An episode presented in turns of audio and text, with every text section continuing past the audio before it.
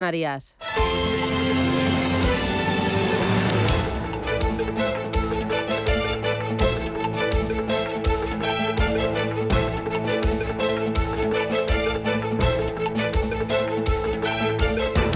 Capital Intereconomía, con Susana Criado.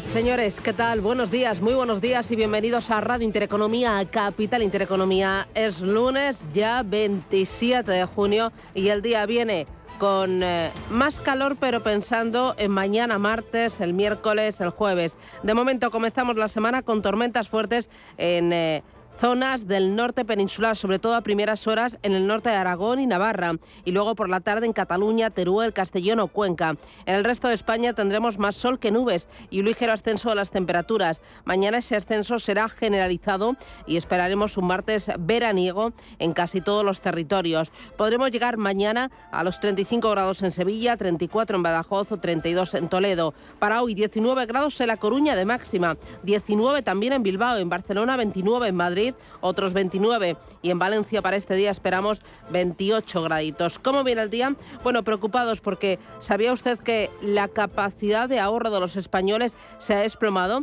Sí, así se están quedando las familias españolas sin capacidad para ahorrar y además a pasos agigantados.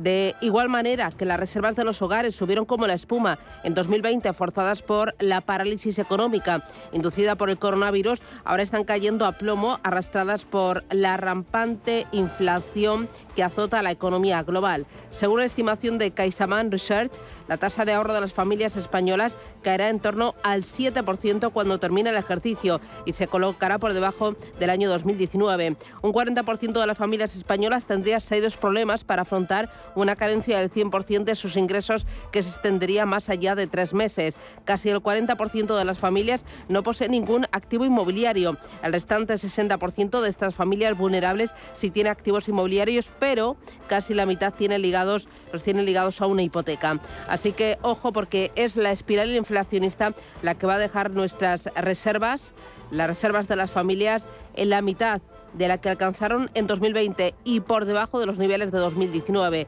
Mientras tanto, los inversores mirando a la bolsa, el IBEX 35 terminó la semana con alzas, pero salda las últimas cinco sesiones con un avance del 1,21%. Bueno, eh, uno puede ver el vaso medio lleno, recuperación, rebote técnico, porque en las semanas anteriores las caídas habían llegado a ser del 7%. Los inversores han tomado las últimas horas posiciones en valores eh, muy castigados hasta este momento. Ojo también a los flujos de dinero. Los fondos de renta variable global han experimentado salidas de inversión por más de 16.800 millones de dólares en la semana del 15 al 22 de junio. Es un informe publicado por Bank of America. En los fondos de bonos, los reembolsos han ascendido a 23.500 millones de dólares. Los inversores han movido 10.800 millones de dólares a liquidez y 600 millones a oro a oro. Ahí va. Y mientras tanto, como digo, pues la inflación es uno de los elementos a batir. La campaña de comercialización de cereales 2021-2022, que acaba el próximo 30 de junio, va a cerrar con precios mucho más elevados de los que existían a comienzos de, de la misma campaña, tanto en España como en eh, los mercados de futuros internacionales. Se constatan incrementos del 40% aproximadamente para el trigo en Chicago y del 10% para el maíz. En París el trigo está un 70% más caro que los últimos días de junio del año 2021, mientras que el maíz ha cosechado subidas del 25%. Razones, dos principalmente. Uno, la invasión de Ucrania por parte de Rusia y dos, el aumento de la demanda, tanto para alimentación humana también como para alimentación animal. Hay mucho más, se lo contamos enseguida. Esto es Radio Intereconomía. Vamos con titulares, pero antes dos, tres asuntos que ya este lunes son noticia.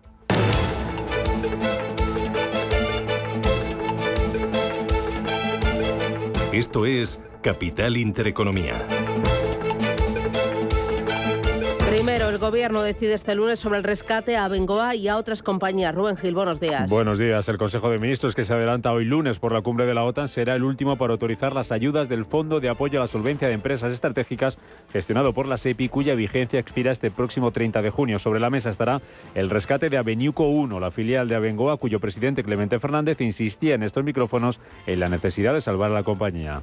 La SEPI en estos momentos eh, los informes que le llegaron no son positivos. Eh, Abengoa tiene sus incertidumbres legales y además esas incertidumbres legales se pueden salvaguardar dentro del concurso.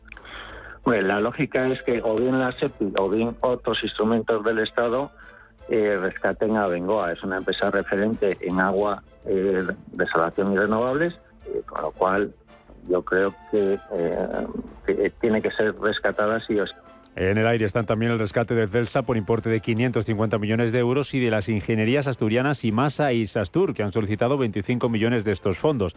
Entre las compañías que ya fueron rescatadas está Duro Felguera, que por esta vía obtuvo 120 millones de euros. No ha corrido la misma suerte Centis, cuya petición de rescate rechazada, era, era rechazada el viernes por la SEPI y la compañía busca ahora alternativas para poder pagar su deuda. Otro de los puntos de atención del día estará en el sector del transporte por carretera. Hoy conoceremos si los camioneros retoman el transporte transporte retoman la huelga después de que el gobierno haya dejado fuera el plan anticrisis, del plan anticrisis, las ayudas directas al sector. Palo Marraldos, buenos días. Buenos días. A lo largo del día de hoy sabremos si en julio los camioneros retoman la huelga que paralizaba el traslado de mercancías por carretera el pasado mes de abril. Por un lado, hoy se votará en 25 asambleas convocadas por el Comité Nacional de Transporte. Si van a la huelga y ayer hicieron lo propio más de 20 convocadas por la Plataforma Nacional del Transporte. Manuel Hernández es su presidente. Con muchas ganas de que de una santa vez pues, eh, este conflicto laboral termine y se pueda trabajar con una garantía de no perder dinero, que es lo principal. Hay división entre los camioneros y es que están los partidarios de comenzar los paros y los que prefieren dar un voto de confianza al gobierno, al que piden responsabilidades para que actúe de manera urgente. El sábado el Consejo de Ministros dejaba fuera la petición de los camioneros de ayudas directas de 1.500 euros por camión y 500 por furgoneta, aunque el Ejecutivo se comprometía a aprobar un plan específico para el sector en las próximas dos semanas. En los mercados las bolsas despiertan con optimismo después de que Wall Street terminara la semana en positivo Manuel Velázquez, buenos días. Buenos días. Eh, semana con balance semanal, acumulado semanal eh, de más de 6 puntos en el caso del SP500, del 7,5 en el Nasdaq o el Dow Jones también sumaba un balance semanal positivo de más del 5%. Eso sí, eh, borrando las pérdidas contundentes de semanas anteriores, sin ir más lejos, la semana del 13 al 17 de junio fue la peor desde marzo de 2020. Parece que los inversores tienden a pensar ahora que la inflación podría estar llegando a su pico, no se abandona ni mucho menos la posibilidad de recesión, pero ya se está confiando en una respuesta sólida ante este escenario. Sin ir más lejos, el pasado viernes vimos el IPC en Japón quedándose sin cambios respecto al mes anterior, el mes de abril, un 2,5% en los precios en Japón en el mes de mayo. Precisamente en Asia está subiendo el Nikkei de Tokio un 1,5%, aunque sobre todo las principales ganancias se las llevan las bolsas chinas. Hoy la sesión cuenta con el aliciente del Banco Central de China, que ha realizado la mayor inyección diaria de liquidez en los últimos tres meses. Está volando más de un 3% el Hansen de Hong Kong, una jornada en la que también el Kospi está registrando alzas del 2% y el crudo un día más sigue estable. Brent, que opera en los 109 9,2 dólares el crudo ligero West Texas corrigiendo levemente 107,7 dólares el barril. Y los futuros en Wall Street hasta ahora anticipan ligeros avances del 0,16% para el Dow Jones después de esa fuerte eh, sesión del viernes en la que el Dow Jones sumaba más de 800 puntos, un 2,68, el SP rebotaba un 3 y el Nasdaq subía un 3,3%. También un viernes muy positivo para la renta variable europea, ganancias por encima del 2% en Londres, Milán, el Eurostock 50, con París rebotando más de un 3% y los futuros ahora mismo vinculados al DAX germano anticipan avances del 0,3%. El FTSE algo más rezagado subiendo un 0,1% nuestro IBEX, eh, junto al DAX, que se quedaba algo más rezagado el viernes, eh, que el resto de las plazas europeas, dejaba avances del 1,7%. Va a comenzar la sesión desde los 8.244 puntos. Más referencias. Esta semana tenemos sobre la mesa varias citas importantes. Eh, arranca este mismo lunes el foro de Sintra que organiza hoy el Banco Central Europeo. Ángeles Lozano, buenos días. Hola, ¿qué tal? Muy buenos días a todos. Foro en el que van a comparecer los presidentes de los principales bancos centrales de todo el mundo. Christine Lagarde lo hará mañana y Jerome Powell el miércoles. En cuanto a referencias, la semana viene marcada por el dato preliminar de IPC de junio en la eurozona, la tercera lectura de el PIB del primer trimestre en Estados Unidos y los PMIs definitivos a ambos lados del Atlántico. Y tendremos resultados empresariales con las cuentas que presentan hoy Nike y Zardoya Otis. En los próximos días lo harán otras como HM, Micron Technology, General Mills, Talgo, Naturhaus y Clínica Baviera. Más referencias titulares de la prensa económica. Elena Fraile, buenos días. ¿Qué tal? Buenos días. El diario Cinco Días apunta esta mañana como el fin de la carencia del ICO y también de la mora concursal acosa a las empresas en crisis. Y es que el próximo 1 de julio se va a levantar esa moratoria de los concursos y los expertos esperan una avalancha de solicitudes. En la portada del diario Expansión, protagonista esta mañana, Indra habla de esa crisis del Consejo que se agrava con otra de las salidas. Se trata de Silvia Iranzó, una independiente que ha dimitido tras el cese de otros cinco vocales. Silvia envió una carta ayer precisamente al presidente de Indra, Amar Murdra, con su dimisión irrevocable, mientras Indra dice que también estaría planeando tomar hasta un 20% en el capital de ITP. Y en la portada del diario El Economista esta mañana se habla de cómo los bancos duplican el precio de las hipotecas con tipo fijo. BBVA, Bankinter, Ibercaja y MyInvestor pasan en seis meses del 1,5% a rozar el 3%. Son las 7 y 11, esto es Radio Intereconomía, vamos con los titulares del lunes.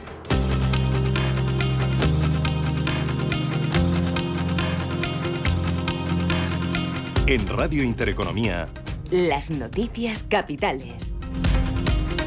El Gobierno se reúne hoy con las asociaciones de autónomos. Encuentro a las ocho y media de la mañana en el Ministerio de Seguridad Social para seguir negociando las cotizaciones por ingresos. En el último encuentro, el Ejecutivo se comprometió a presentar un texto que incluiría las propuestas de todas las asociaciones. El G7 acuerda prohibir las importaciones de oro de Rusia. Como parte de las sanciones contra Moscú, los países más importantes del mundo que hoy seguirán su reunión en Alemania también van a destinar 600.000 millones de dólares a un macroplan de infraestructuras en países de ingresos medios y bajos para contrarrestar el avance de China. Bruselas presentará en julio un plan de respuestas a los cortes de gas ruso. En total son ya 12 países europeos los que han sufrido cortes en el suministro, entre ellos Alemania, Polonia, Bulgaria. En este contexto, hoy se van a reunir en Luxemburgo los ministros de Energía de la Unión Europea. El gobierno grabará desde enero los beneficios extraordinarios de las empresas energéticas. Un impuesto que todavía se está definiendo y que afectará las ganancias que tengan estas compañías a lo largo de este año. La medida forma parte del plan anticrisis que aprobaba el sábado el gobierno y que recoge otras medidas como la rebaja del IVA de la luz, la ampliación de la bonificación de 20 céntimos por litro de los carburantes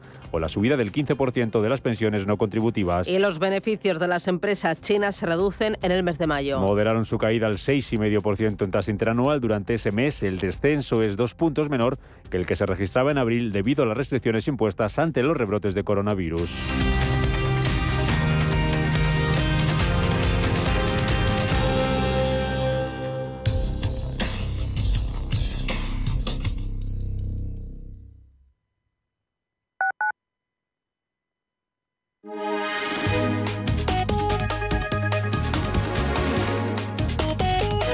Alliance Bernstein, comprometidos con la sostenibilidad y el cambio climático, les ofrece la información del tiempo. Se espera que los cielos permanezcan nubosos en el norte, lo que podría evolucionar en precipitaciones débiles y dispersas. También se esperan precipitaciones en forma de chubascos y con posibles tormentas en Aragón y en Cataluña. Predominio de poco nuboso en el resto de la península y en Baleares y en Canarias se darán también intervalos nubosos con poca probabilidad de precipitaciones. Las temperaturas ascenderán en el área mediterránea y tenderán a bajar en el área cantábrica.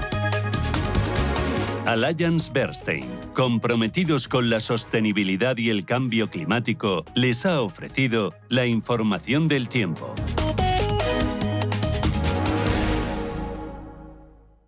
Todo sube, la luz, la gasolina, el pan, bueno, todo no.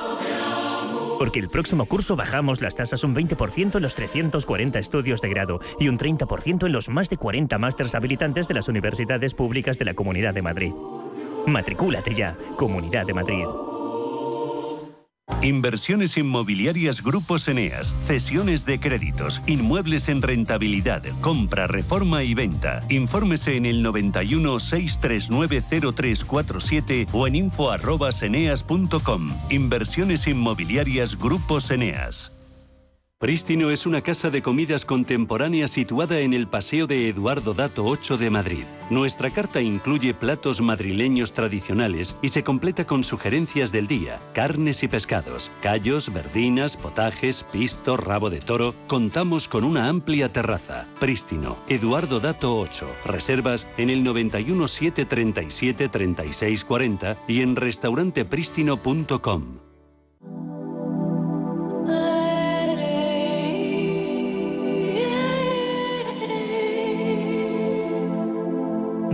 42. Los domingos a las 4 de la tarde en Radio Intereconomía. Un viaje infinito por las grandes músicas. Ruta 42. Un programa de Joaquín Martín.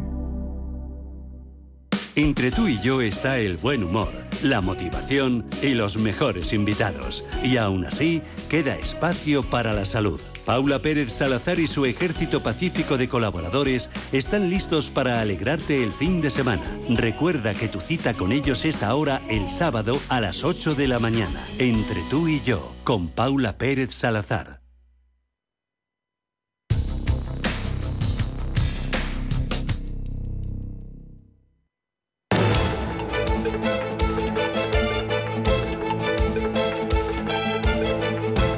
Hola Luz, la tecnológica de energía verde, patrocina este espacio.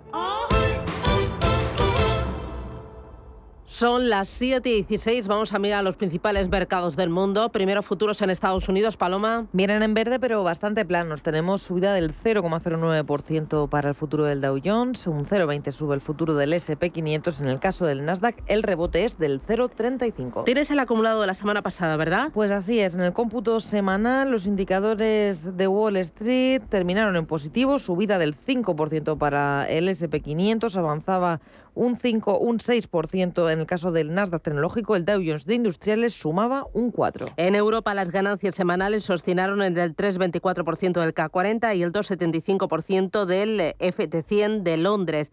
Es más, este índice recupera terreno perdido, ya que desde enero solo cae un 2,38%. En la semana el DAX Etra quedó plano y el IBEX 35 en la semana sumó un 1,21%. El IBEX en el año pierde un 5,39%, muy por debajo de la pérdida del Eurostock 50 anual, que es del 17,80%. Tiempo real de los índices asiáticos. Pues eh, pleno de ganancias, eh, Susana, tenemos eh, avances eh, que van eh, pues eh, de menor a mayor. Hablando de Singapur, que gana un tímido 0,57%. Hay índices como Shanghai creciendo un punto, al igual que el Sensex, la bolsa de Bombay en la India. Ya tenemos algo más de ánimo en, lo- en el Kospi surcoreano, subiendo un 2%. Por cierto, Australia también está ganando ese mismo porcentaje, dos puntos al alza. Y el Hansen de Hong Kong está registrando las eh, mayores subidas, en este caso del 2,7%. Por Tokio también gana un 1,5% en una jornada en la que podríamos decir que está ayudando esa sesión eh, del viernes eh, positiva en Europa y en Estados Unidos y también está ayudando pues eh, las medidas de alivio, el alivio de las eh, restricciones eh, por el COVID-19. En Shanghai se van a reanudar gradualmente las comidas en los restaurantes a partir del próximo día 29, una jornada en la que de momento no se están registrando propagaciones importantes de COVID eh, durante eh, estos últimos días, una jornada en la que además está ayudando y de qué manera pues esa inyección de liquidez que contábamos en la apertura del programa, la liquidez del Banco Popular de China que ha inyectado un total de 100.000 millones de yuanes en el sistema, este lunes es la mayor inyección diaria desde el pasado 31 de marzo, es decir, en tres meses, máximos en los últimos tres meses y eso está ayudando a algunas compañías, eh, sobre todo en Hong Kong, eh, algunas compañías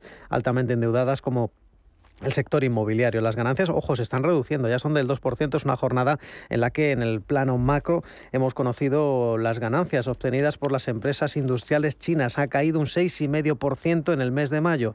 Esto en tasa interanual, si lo comparamos con mayo de 2021. Es decir, todavía sigue coleando esos efectos del eh, COVID. No están a los niveles de mayo, eh, perdón, de marzo, donde ahí se hicieron efectivos eh, los cierres más estrictos, pero se podría decir que se desacelera esa, esa caída, se amortigua, se suaviza esa caída porque en el mes de abril era del 8,5%. Es una jornada en la que, como decíamos, el sector inmobiliario se está llevando la palma. Esas subidas que, como decimos, ya son inferiores al 2%. Al abrir el programa estábamos hablando de un 3, es decir, en apenas 20 minutos ha perdido un punto el eh, Hansen de Hong Kong. En cualquier caso, solo hay cinco valores en negativo. Estamos hablando de un índice de 225 componentes. Shinji Solar está registrando caídas del 3%. La biotecnológica Buxi, que eh, la pasada semana era una de las mejores, está corrigiendo un 1,5%. En las ganancias tenemos a Xiaomi, la fabricante de teléfonos, arriba un 11,4%. Sany Optical Tech, otra fabricante de componentes, entre otros eh, potentes eh, como Apple, gana un 9,4%. Y la textil deportiva Anta gana un 8,8%. En Tokio es una jornada en la que las los avances que se registran son del orden del 1,3% y es una jornada en la que el metal pesado Sumitomo recorta un 3,2%, KDD Corporation a la baja un 2,3%, pero en cambio la naviera Kawasaki Kisen en el otro lado de la tabla rebota un 9,9%, Nippon Yusen, otra naviera, arriba un 5,6% y Tokyo Electric Power TEPCO sube un 7,3%. Ya que hablamos de los balances semanales, pues sepan los, oyentes que el Nikkei de Tokio acumula ganancias semanales del 4,4%, aunque lo que llevamos de año va mal, un 7,3%. Shanghai deja ganancias en el acumulado semanal del 2% y Hong Kong la mejor en la pasada semana y también este inicio de semana sube un 5,5%. Muy bien, vamos a echar un vistazo al mercado americano. El... Eh, eh, ver el comportamiento del Dow Jones, del SP500 y el Nasdaq en la recta final de la semana pasada y también eh, datos eh, importantes que tuvimos que analizar el pasado viernes. dime cómo transcurrió la jornada, Paloma. Pues fue una jornada de alegría en Wall Street. Las subidas del último día permitían a los índices terminar en positivo. El Dow Jones subía un 2,7%, el SP500 un 3%, el Nasdaq un 3,5%. Los principales promedios subieron después de que la lectura de confianza del consumidor mostrara una ligera disminución de las expectativas de inflación. La confianza del consumidor alcanzaba la lectura mínima récord y parece que los inversores le ha gustado esa cifra ya que mostraban que las expectativas de inflación a 12 meses por parte de los consumidores van a retroceder un 5,3%. A nivel empresarial destacaba el buen comportamiento del sector financiero. Los ánimos se elevaban también por esos test de estrés de la Fed a la gran banca de Estados Unidos que revelaron que las entidades están preparadas para afrontar una recesión. Mención especial a Wells Fargo, que subía un 7,6%, aunque el sector en general rebotaba el viernes un 3. Otro sector destacado del día, también de la semana, era el turismo, especialmente las compañías de cruceros. Fueron las líderes dentro del SP500. Destaca Carnival que vio cómo sus títulos rebotaban un 12,4% después de presentar resultados. Dicen que el volumen de reservas en el trimestre fue de casi el doble si se compara con el primer trimestre del año. Esto significa que ve los mejores volúmenes de reserva desde el comienzo de la pandemia. La alegría se contagiaba al sector. Royal Caribbean aumentaba un 15,8%. Los títulos de Norwegian crecían también un 15%. Y otra compañía que destacaba por su buen comportamiento tras pasar por el confesionario era FedEx. Títulos arriba un 7,2% a pesar de un informe mixto en su cuarto trimestre, después de que la empresa de logística eh, haya dicho que el pronóstico de cara a este año sí que va a ser optimista. Muy bien, para el día de hoy, para esta semana, algo que tengamos que tener en el radar, Paloma. Pues hoy miraremos a los pedidos de bienes duraderos y a la venta de viviendas. Y esta semana en Wall Street Vamos a estar pendientes de los datos de gasto de consumo personal que incluyen la lectura de inflación del deflactor PCE, que es uno de los indicadores que mira con lupa la Reserva Federal. También el miércoles vamos a tener tercera lectura del PIB del primer trimestre en Estados Unidos y los PMI finales de junio los conoceremos el viernes. Verá a la luz además la confianza del consumidor y el índice de precios de vivienda Case Schiller. Muy bien. Vamos a echar un vistazo al mercado europeo, también al IBEX 35. Justo el viernes, el mejor valor del IBEX 35 fue Telefónica, arriba un 7,64%. Fluidra también voló un 6,25% al alza y Farmamor, eh, Farmamar acaparó las compras con un avance del 5,49%. Farolillo rojo, Indra, menuda jornada la del viernes para olvidar.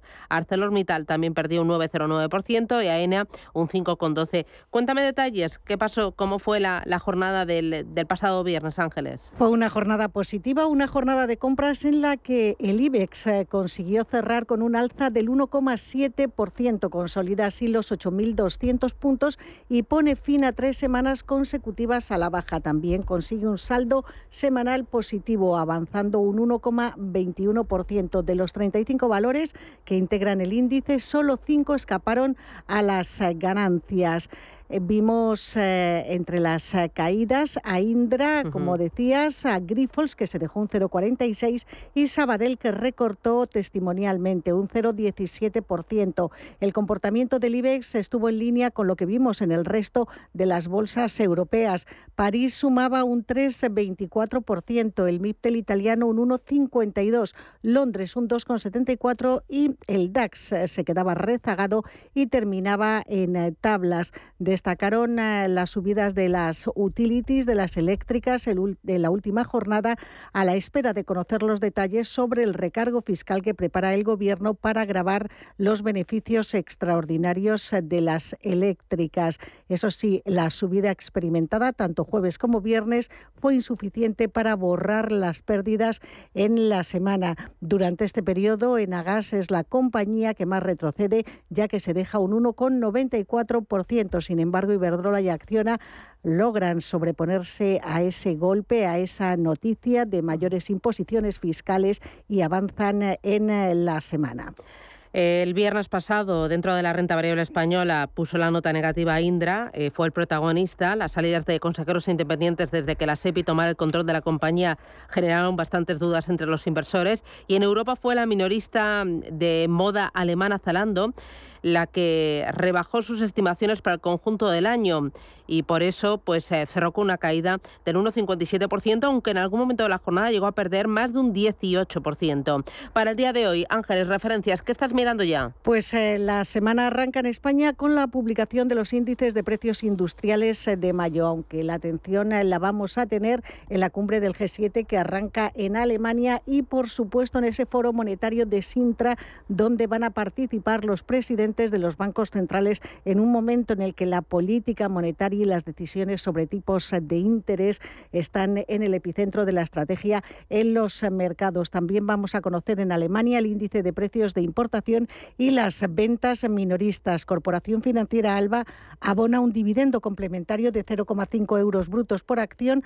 Zardoya Otis presenta resultados. Seguiremos mirando a Indra porque Silvia Iranzo ha dimitido como vocal de la compañía, lo que agrava la crisis reputacional de la tecnológica y Acciona incrementa su participación en Nordex. Eh, ahora está ya cerca del 40%, en el 39%. Muy bien, vamos a echar ahora un vistazo a Bitcoin. Lo tenemos en 21.178 dólares y Ethereum en 1.216 dólares. Dos cositas importantes. Una de ellas, Bitpanda despide 270 empleados y se suma a la ola de recortes en empresas de criptomonedas. Y dos, según la Comisión Nacional del Mercado de Valores, tres de cada cuatro españoles salgo, sabe algo de Bitcoin y de criptomonedas. Tres de cada cuatro españoles. Hola Luz, la tecnológica de energía verde, ha patrocinado este espacio.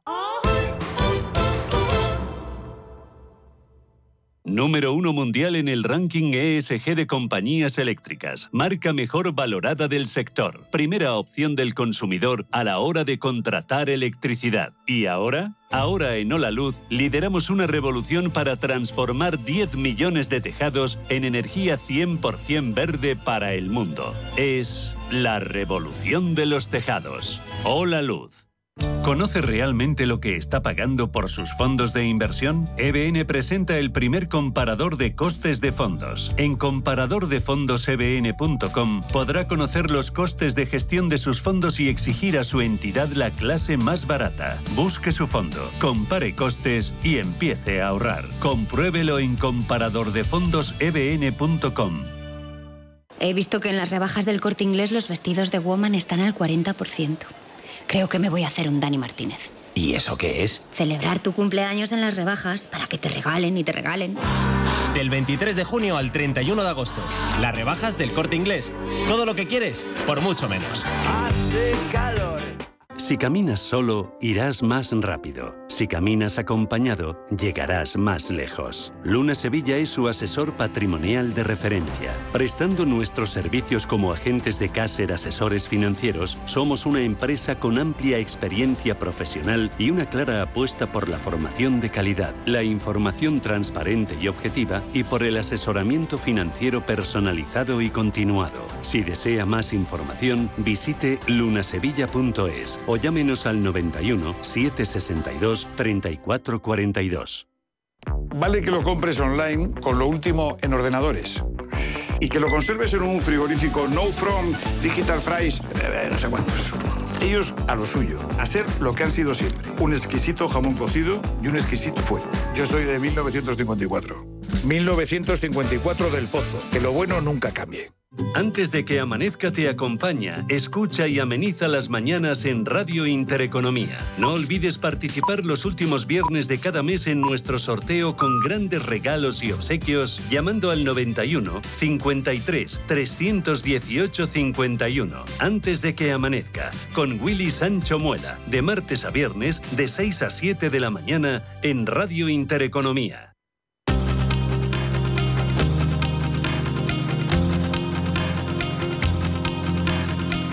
Capital Intereconomía, siempre por delante. Son las 7 y 30 minutos de la mañana y a esta hora de lunes hay más noticias destacadas. El Gobierno prevé destinar 540 millones a la ayuda de 200 euros para trabajadores autónomos y desempleados con rentas bajas, incluida en el decreto anticrisis aprobado este sábado por el Consejo de Ministros. La ayuda consistirá en un pago único que beneficiará a 2,7 millones de personas según las estimaciones del Ejecutivo. El Consejo de Ministros va a aprobar este lunes el proyecto que reforma la ley del mercado de valores. Entre otras novedades, elevará la protección de los inversores de las sociedades cotizadas sin actividad operativa que se quedan expresamente para comprar una empresa, las conocidas como SPAC. El precio de la luz para los clientes de tarifa regulada subirá este lunes casi un 12% hasta los 188 euros por megavatio hora. La cifra es un 118% más cara que la registrada durante el mismo día del año pasado. Los hosteleros de Madrid prevén un impacto de medio millón de euros en los restaurantes de la capital por la cumbre de la OTAN que se celebra estos días. Sin embargo, también auguran efectos negativos para el consumo, como la vuelta al teletrabajo durante estos días o la caída del turismo. Los comités de Bengoa calculan que el Estado perderá 500 millones de euros si la SEPI niega el rescate de la compañía. Además, han pedido a la Administración concursal el cese de Clemente Fernández como presidente de la empresa. Y este próximo jueves termina el plazo para presentar la declaración de la renta. La agencia tributaria espera recibir 21,9 millones de declaraciones al cierre de la campaña, la mayoría de ellas con solicitud de devolución.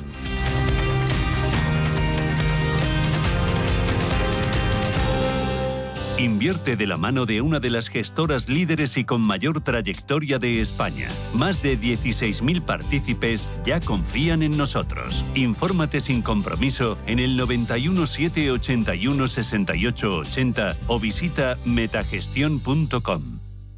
Si necesitas una tasación oficial para solicitar una hipoteca, para una herencia, para conocer el valor de tu patrimonio, tu empresa es Global, con V de valor. Somos una firma líder en tasaciones oficiales homologadas y en servicios integrales de valoración, ingeniería y consultoría inmobiliaria, con más de 35 años de experiencia, rapidez online, rigor y garantía de servicio. Recuerda, Global se escribe con V de valor. Global.es. Hoy en día, encontrar la herramienta que pueda resistir el paso del tiempo es fundamental en la renta fija. Es por eso que MFS Investment Management adopta un enfoque Active 360. Visite mfs.com barra Active 360. Crece junto a nuestros productores, consume alimentos de Segovia, para que nuestras mesas se llenen de sueños, para que nuestros sueños sean compartidos con las empresas de nuestros pueblos.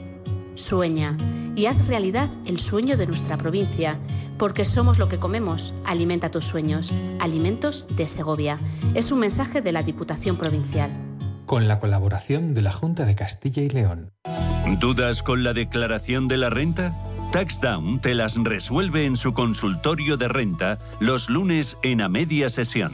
Manda tu consulta o tu audio a redacción arroba intereconomía.com. TaxDown, la declaración de la renta bien hecha.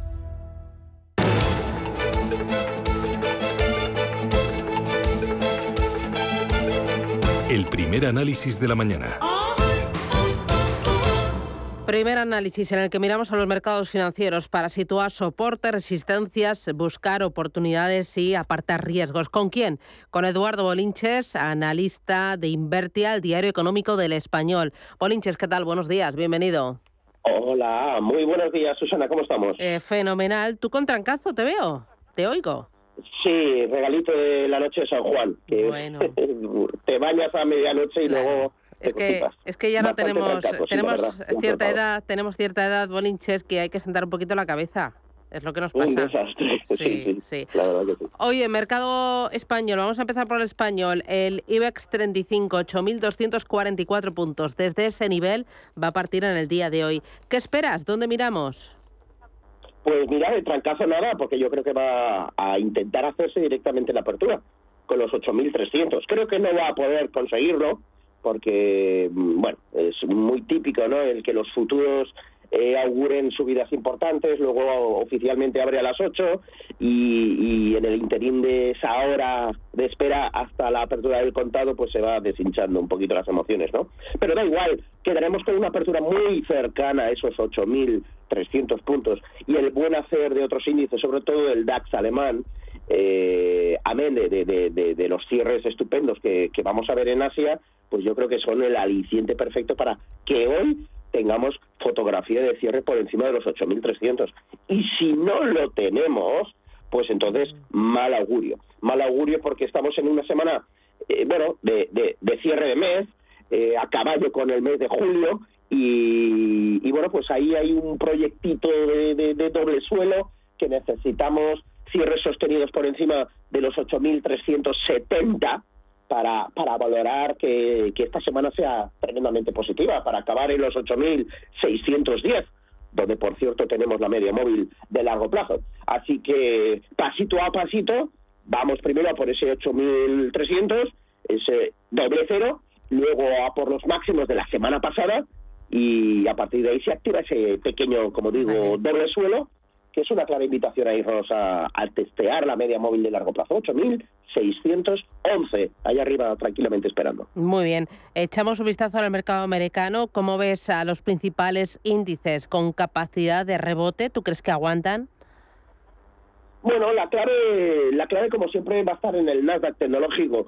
Tuvieron un espectacular cierre el viernes, no vienen tan emocionalmente verde como los mercados asiáticos, lógico, están recogiendo la subida del viernes, ellos cierran siempre antes y, habrá que ver, habrá que ver eh, si los inversores después del fin de semana optan por recoger beneficios o no.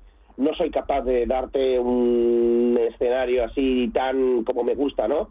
Yo creo que tenemos eh, la clave en los 12.300 del Nasdaq.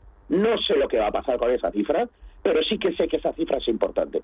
Eh, también doble cero, 12.300, Nasdaq 100, hay que hacerse con ella. Dos cierres, no uno, dos cierres consecutivos por encima de ella para valorar que hay ganas de más, más reacción alcista, eh, cuando realmente lo que nos encontramos, y por eso tengo muchas dudas, es una clara mm, corriente correctiva de siete meses de duración con, con pauta de máximos y mínimos decrecientes. Esto significa que no deberíamos ir ni siquiera acercarnos a los 12.930. Por eso pongo muy en duda el que podamos mm, arañar algo más del mercado americano a partir de- del cierre del viernes, ¿no? Pero bueno, igual estoy equivocado, así que 12.300 es el que va a dictar sentencia. Muy bien. Eh, en este escenario, ¿algún valor para picotear, ya sea para abrir largos o para abrir cortos? Bueno, yo estoy intentando, bueno, yo compré el viernes Johnson Johnson buscando la continuidad de- del rebote, el cierre del viernes pues perfecto, ya en beneficio. También Aslan Global Holdings, A de Alemania, S de Salamanca, H de Huelva, también pues eh, interesante. Y, y aquí en Europa Axitron, eh, bolsa alemana. Y corto, todavía el corto porque no me salta y estoy tranquilo en ThyssenKrupp. Muy bien. Eh, la compañía pues está muy débil, sigue también con una clara pauta de máximos y mínimos decrecientes. Y bueno, oye, fruto de, de- de esta incertidumbre que hay ahora mismo, pues un poquito de mix. Mm, largos y cortos, mm, dependiendo del valor en concreto. Muy bien. Eh, me interesa también eurodólar, como lo ves, y el oro. ¿Sigue siendo firme defensor de la compra de oro físico? Sí, porque realmente las medidas que se han tomado este fin de semana o que se van a tomar y poner en práctica en breve, eh, no, no, no, no influyen. Es una medida simbólica prohibir las importaciones de oro ruso cuando Europa no compra oro ruso. O sea, mm, es como prohibirte ir a 200 con tu Ferrari cuando no tienes Ferrari, ¿vale? Entonces, eh, pues esto, eh, los compradores de oro es India, es China, es México, bancos centrales casi siempre, y, así van a continuar, y punto, ¿no? Pero bueno, en cuanto al par euro dólar, que es lo que tengo en pantalla, eh, nos acercamos a un nivel clave. El 1.06 eh, va a ser también juez y parte. Eh, estamos en una reacción alcista. Esta reacción alcista tampoco le veo mucho futuro. Eh, esa pauta de máximos y mínimos decrecientes creo que es la que va a imperar. Así que creo que estamos en la parte alta de- del rango en el muy corto plazo. Le auguro más otra vuelta al 1.04 que algún tipo de incursión por encima del 1.06. Y en cuanto a la onza de oro, como te decía, eh, totalmente plana. Está esperando nuevos alicientes, pero no estos de importación. Hace falta eh, la constatación de que la subida de tipos de interés por parte de la gran parte de los bancos centrales, a excepción, lo hemos visto esta madrugada también, de- de- del Banco de, To- de- de Japón, pues que no, no afecta a la contención de la inflación, ¿no? Entonces, bueno, yo creo que tal cual se vaya sentando esas bases y se vea que la inflación está para, para quedarse, que está eh, filtrada a la economía, pues bueno, es cuestión de, de- de- de atacar el nivel clave, corto plazo, 1877, y a partir de ahí, pues bueno, eh, 1917, que sería el siguiente, ¿no? Por la parte inferior, lo que no debe ocurrir, los 1808, 1808, 1806, pequeño bando de banda de fluctuación, eh, auténtico soporte. No creo que, que podemos llegar ahí, pero no romperlo. Entonces, bueno, más de lo mismo, lateralizado. Lleva así, pues prácticamente mes y medio, o sea que está bastante aburrido últimamente, la verdad. Vale, me interesa también el Bitcoin. Eh, sé que tú no compras, no inviertes en Bitcoin, pero sigues los gráficos de la criptomoneda más, más popular. ¿Cómo lo ves? Eh, ¿Crees Bueno, que está haciendo eh, suelo? no compro porque no se me pone a precio. Como no soy capaz de, otorgarle un valor por datos fundamentales, pues me tengo que ir a técnico y el técnico pues me dice que me espere a 12.000, 13.000. Bueno, pues pues si llega, llegará y si no, pues le desearemos buen viaje y ya está, ¿no? Entonces, ¿qué estamos viviendo? Pues un intento de rebote aparentemente sin fuerza, fallido, eh, fruto de la falta de confianza entre los inversores, muchísimos de ellos enganchados a precios muy lejanos por la parte superior. Y, y este es el principal problema, ¿no? Que lo que hasta ahora han sido importantes soportes, ahora van a ser brutales resistencias a romper, ¿no? Entonces, bueno, eh, la primera prueba de fuego, 22.400 puntos, y, y a partir de ahí podríamos soñar en una vuelta al, al nivel clave de los 28.500. Cada vez lo veo más difícil que alcance ese nivel de ahí, ¿no? Pero claro, es que estuvo año y medio aguantando los 28.500 y esto va a ser brutal. El recuperar eso es que no lo veo. Tendría que pasar algo importantísimo eh, para, para que se pudiera hacer, ¿no?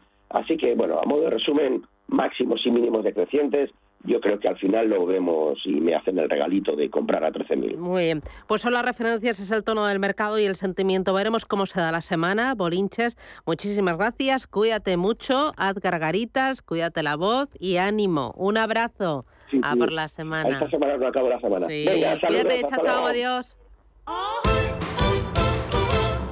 ¿Buscas oportunidades de inversión en Estados Unidos? Futuros y opciones sobre el SP500, Dow Jones, Nasdaq 100. Contratos tan populares como los microfuturos oro y plata. Entra en ebroker.es y descubre los futuros y opciones de CME Group. ebroker.es. Reinventando el trading. Producto financiero que no es sencillo y puede ser difícil de comprender. Oye, ¿y tu cumpleaños cuándo es? El 13 de noviembre, ¿por? Porque con toda la colección de Joyce Hombre al 40% de las rebajas del corte inglés, menudos regalos tendrías. El 13 de julio, sí. Has dicho noviembre. Julio, julio, julio. Del 23 de junio al 31 de agosto. Las rebajas del corte inglés. Todo lo que quieres, por mucho menos. Vale que lo compres online con lo último en ordenadores.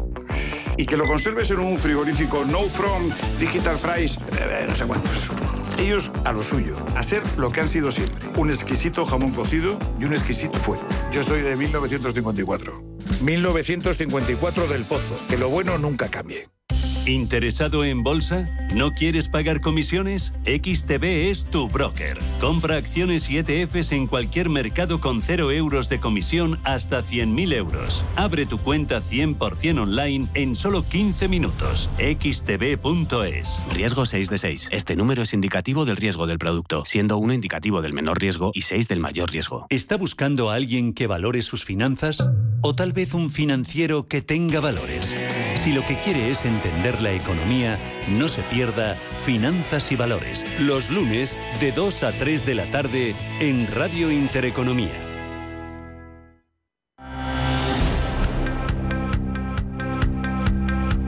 Gestión, acción, valor, capital intereconomía. Vamos a ir con los periódicos a ver cómo resuelven, a ver cómo reflejan las eh, principales eh, noticias que este lunes son actualidad. Empezamos por la prensa color salmón y seguimos con la prensa generalista. Elena, adelante. Pues comenzamos con la portada del diario Cinco Días que esta mañana habla de ese fin de la carencia del ICO y de la mora concursal que estaría acosando, dicen las empresas en crisis. Es que el próximo 1 de julio se va a levantar esa moratoria de los concursos y los expertos estarían esperando ya una avalancha de solicitudes sobre el ICO. Dice que esas sociedades con créditos avalados deben empezar a ya amortizar el capital. Y sobre los rescates, dice que Cofides deja 42 compañías sin ayuda y la SEPI a varios grandes grupos. Es el titular destacado en la portada del diario Cinco Días. En la portada del diario Expansión esta mañana, protagonista vuelve a ser Indra. Habla de que la crisis del Consejo se agrava con otra de las salidas. Se trata de Silvia Iranzo, una independiente que dimite tras el cese de otros cinco vocales. Dice que apunta este, esta información que Silvia Iranzo envió ayer una carta precisamente al presidente de Indra, Amar Murtra, con la dimisión o con su dimisión irrevocable. Mientras también destaca cómo la compañía planea tomar hasta un 20% en el capital de ITP. Y en la portada del diario El Economista esta mañana se habla de cómo los bancos duplican ese precio de las hipotecas con un tipo fijo. Habla de cómo BVA, Bankinter, Ibercaja y MyInvestor pasan en seis meses del 1,5% a rozar el 3%. Pero también hay otros asuntos que leemos esta mañana en la prensa económica. Se habla en la portada del diario Cinco Días de cómo los directivos de las cotizadas elevan su posición en la corrección. Y también se habla de ese segundo plan contra la inflación del gobierno. Habla de esos 9.000 millones en ayudas directas y bajada de impuestos. Es que el decreto para mitigar el impacto de los precios va a entrar en vigor hoy. Habla también de las empresas energéticas. Dice que pagarán recargo por el beneficio del 2022 y también se hace eco de cómo Swimport lanza una ofensiva para doblar el peso en carga aérea en España. Entre las entrevistas de portada, este diario muestra una entrevista con el consejero delegado del grupo AXA, con Thomas Bumbler. Dice que no está claro un aterrizaje suave. Dice que el riesgo de recesión es cada vez más evidente. Y también se habla de esta mañana de Telefónica. Dice que obtiene plusvalías de 350 millones por vender redes y centrales. En la portada del diario Expansión, entre otros asuntos, se habla también de esa ofensiva en Bruselas de 4.000 empresas y fondos contra el gobierno y estarían pidiendo a la Unión Europea que pare una parte de la nueva regulación energética española y también se habla de los fondos. Dice que los grandes fondos estarían agitando el capital de los bancos españoles. Y en la portada del diario El Economista, entre otros asuntos, también se habla de Rexol y de Iberdrola. Dice que acaparan el 70% de la inversión en startup de energía y también protagonista BBVA dice que recupera el 60% de su inversión en el turco Garante. Y un asunto, en este caso político, de la dimisión, se habla de la dimisión de Oltra, que deja en el aire la tasa turística y también la reversión en sanidad. Y es que también sigue pendiente esa ley de igualdad. En la prensa generalista esta mañana vemos una entrevista en la portada del diario La Vanguardia con el presidente del gobierno, con Pedro Sánchez. Habla de muchos asuntos, entre ellos de esa cumbre de la OTAN que se va a celebrar esta semana en Madrid. Dice que es una oportunidad para la paz. Sobre el Real me dice que la izquierda debe reflexionar sobre la subida del gasto militar y sobre Melilla lamenta las muertes en la valla. Dice que los culpables son las mafias. Sobre las coagas del Estado habla de que el PP debería pedir perdón por la operación Cataluña y también destaca o dice que a este gobierno lo golpea la derecha económica, política y mediáticamente hablando y que quisiera ver a, a Juntos por Cataluña en la mesa del diálogo de Cataluña. También se habla sobre la, la Alianza Atlántica, dice que cambiará su modelo y tendrá más tropas y también armas. Es un asunto del que habla también esta mañana el diario El País, dice que la OTAN protegerá por primera vez Ceuta y Melilla. La hoja de ruta que se debatirá en Madrid incluye la defensa de la soberanía e integridad territorial. Y también se habla de cómo los líderes del G7 negocian cómo elevar la presión sobre Rusia. Entre otros asuntos, también muestra en portada una fotografía de varios operarios eh, cavando ayer esa veintena de fosas en ese cementerio de Nador en Marruecos. Dice que Marruecos apresura a enterrar a los muertos de Nador. En la portada del diario El Mundo, en su principal titular, habla de Estados Unidos. Dice que enfría la prioridad del Franco Sur que reclama España. Y es que Washington subraya la primacía del apoyo aquí para frenar a Rusia y la contención de China con grandes objetivos en la OTAN. También se habla de Argelia, dice que relaja sus controles migratorios en la frontera marroquí y también en la portada se habla de cómo la Comisión Nacional del Mercado de Valores rastrea los contactos previos de los autores del golpe, dice Indra. En la portada del diario La Razón, asunto destacado esta mañana para el gobierno, dice que esconde, entre comillas, a Podemos para vender unidad ante la OTAN. El presidente del gobierno activa un cortafuegos para silenciar las eh, proclamas antimilitares moradas y mientras destaca también como la manifestación anticumbre fue un fracaso con la asistencia de apenas 2.000 pacifistas. Es un asunto que se ocupa también la segunda portada del diario ABC. Dices que España consigue el compromiso de la OTAN para vigilar el flanco sur, aunque esas eh, protestas hablan de que fueron con, con consignas ochenteras y que apenas fueron unos miles de manifestantes recorriendo la capital ayer contra la alianza. También eh, muestra otra manifestación, en este caso la portada del diario ABC, manifestación pro vida para denunciar las leyes contra la verdad. Dice que decenas de miles de personas protestan en Madrid con consignas contra la legislación adoctrinada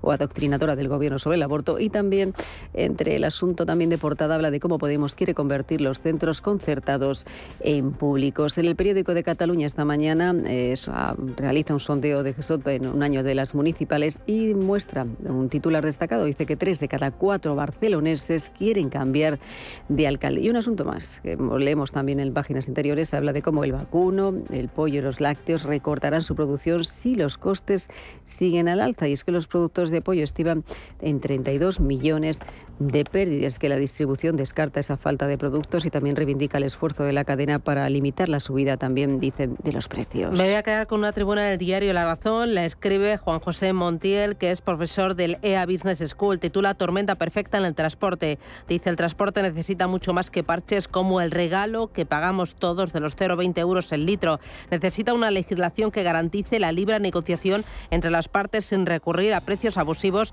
que lo descapitalicen y lo arruinen Necesita medidas que favorezcan su reestructuración mediante la concentración empresarial que permita mejorar la comercialización de su servicio reduciendo los kilómetros en vacío. Mientras tanto, un gobierno sobrepasado en todos los frentes pues eh, bracea desesperado como el náufrago que no encuentra una tabla salvadora a la que asirse para evitar el próximo paro del sector. Dicen que faltan 15.000 camioneros en España, que nuestros jóvenes no quieren vivir en la carretera y alguien se extraña. Es más que interesante esta tribuna de Juan José Montiel. Y me quedo con la contraportada del diario Expansión, titula El cibercrimen vence la barrera del idioma en Japón. Los traductores automáticos acaban con una de las mejores defensas de Japón frente a los ciberataques. Su lengua, los delitos de ransomware suben con fuerza en el país. Dice la experiencia adquirida en Estados Unidos y Europa ha reducido su atractivo para los atacantes. Los hackers han pasado de delatarse por su mal japonés a hacerse pasar con éxito por nacionales.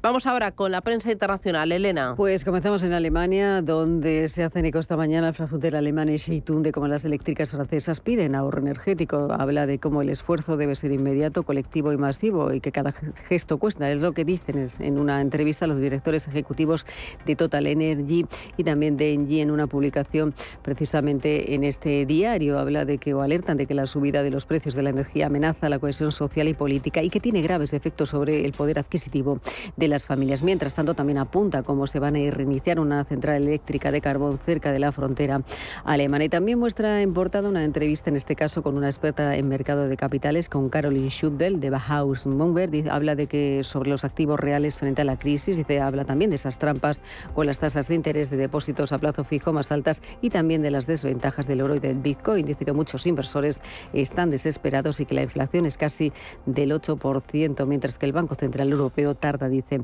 en reaccionar. En Francia se habla esta mañana de cómo la inflación se está extendiendo y el crecimiento también se desploma y es que los principales institutos esperan un crecimiento del 2,3% para este año, lejos del 4% esperado por el gobierno. Desde Le Monde apuntan a que el poder adquisitivo sufrió su mayor caída en casi los últimos 10 años y que de momento solo el empleo parece, dicen, salvarse.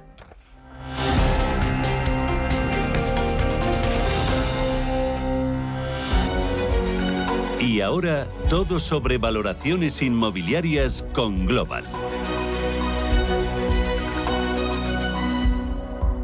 Hablamos de tasaciones y lo hacemos con Roberto Rey, que es presidente y CEO de Global. Roberto, ¿qué tal? Buenos días, bienvenido. Hola, buenos días, ¿qué tal? Una tasación homologada, vosotros lo repetís una y mil veces. ¿Por qué es tan importante? Bueno, es fundamental porque al final es eh, la valoración eh, que uno hace, sobre todo una empresa independiente hace sobre eh, el activo inmobiliario que uno va a adquirir o que va a recibir por otra vía, por una herencia, etcétera, y por tanto tener ese valor de un experto independiente y el análisis de que no está incurriendo en ningún riesgo adicional con la compra o con la adquisición de ese activo inmobiliario es, es clave, ¿no? Experto independiente y experto líder como es Global. ¿Cómo habéis conseguido ser líderes, estar ahí en el top, arriba del todo, en tasaciones oficiales y en servicios inmobiliarios de valoración? Bueno, yo creo que es una cuestión, primero, como todo, de experiencia de muchos años. Eh, nuestras compañías, que es la suma de varias compañías de referencia en el mercado que dieron lugar a Global, tienen más de 35 años de antigüedad cada una de ellas, con lo cual eso acumula eh, muchos ciclos eh, inmobiliarios, eh, arriba y abajo, buenos y malos, mucho conocimiento del mercado porque tenemos técnicos por toda la geografía nacional. Como a mí me gusta decir, tenemos gente que duerme todos los días al lado de los activos y esto significa que conocen muy bien el urbanismo de cada zona, la idiosincrasia de cada zona, que es la mejor manera de poder valorar un activo. ¿no? Entonces, eso, siendo una entidad regulada por el Banco de España, con todo lo que eso significa, pues nos hace tener eh, una capacidad de ser de los mejores en este mercado. Bueno, si te das cuenta, me has dado algunos mensajes clave. Independencia, experiencia, conocimiento, talento, regulación y yo le añadiría la tecnología. ¿Por qué es tan importante la tecnología en vuestro trabajo? Bueno, yo creo que es clave. En este momento yo creo que ningún negocio se escapa a la ayuda, al soporte de la tecnología o que gire en torno a tecnología para poder mejorar. Nosotros tenemos unas enormes bases de datos acumuladas en todos estos años de experiencia y, en todo el territorio y para poder explotar esas bases de datos, sacarles el jugo, primero hay que prepararlas a través de, esa tecnología para que sean explotables y después hay que saber eh, diseñar los algoritmos concretos para que esa información nos dé los mejores resultados, ¿no? Y podamos incluso tener un ámbito predictivo también de los resultados que damos, ¿no? Con lo cual esa es clave la tecnología ahí y la inteligencia artificial en general también el mundo del Big Data también es una apuesta muy clara nuestra. Pues enhorabuena por ese trabajo. Roberto Rey desde Global, gracias y hasta la próxima. Muchísimas gracias a vosotros.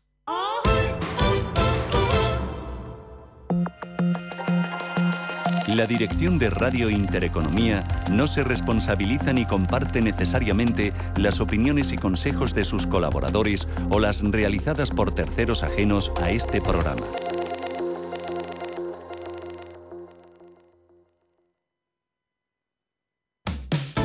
Le diría Cervantes al presidente del gobierno o Volter a la oposición? Descúbrelo junto a toda la actualidad cultural en el Marcapáginas, en Radio Intereconomía. Todos los sábados a partir de la una de la tarde. El Marcapáginas con David Felipe Arranz. Porque la cultura también puede ser divertida.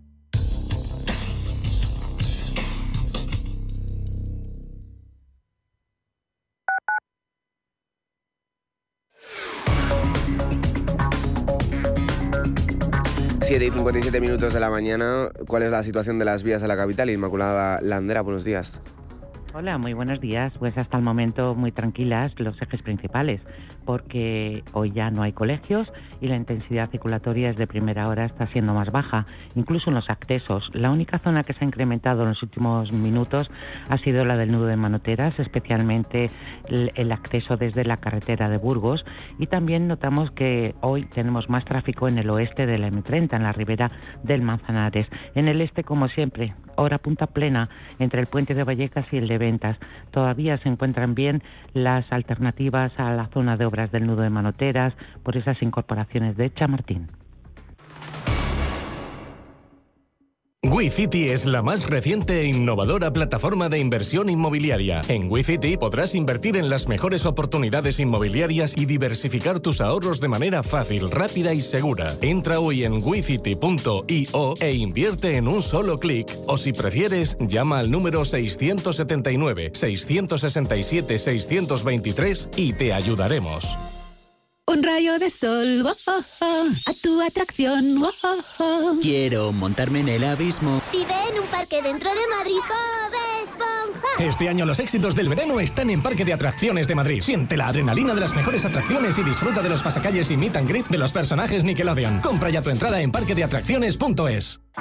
En el Soto de la Moraleja, restaurante Kionan Sui, de comida peruana, cantonesa y chifa, con una gran variedad de sabores y aromas que te dejarán boquiabierto. Junto al restaurante Inari Moraleja, calidad y satisfacción garantizada. Restaurante Kionan Sui, reservas y pedidos en el 910090830 o grupoinari.es. Te esperamos.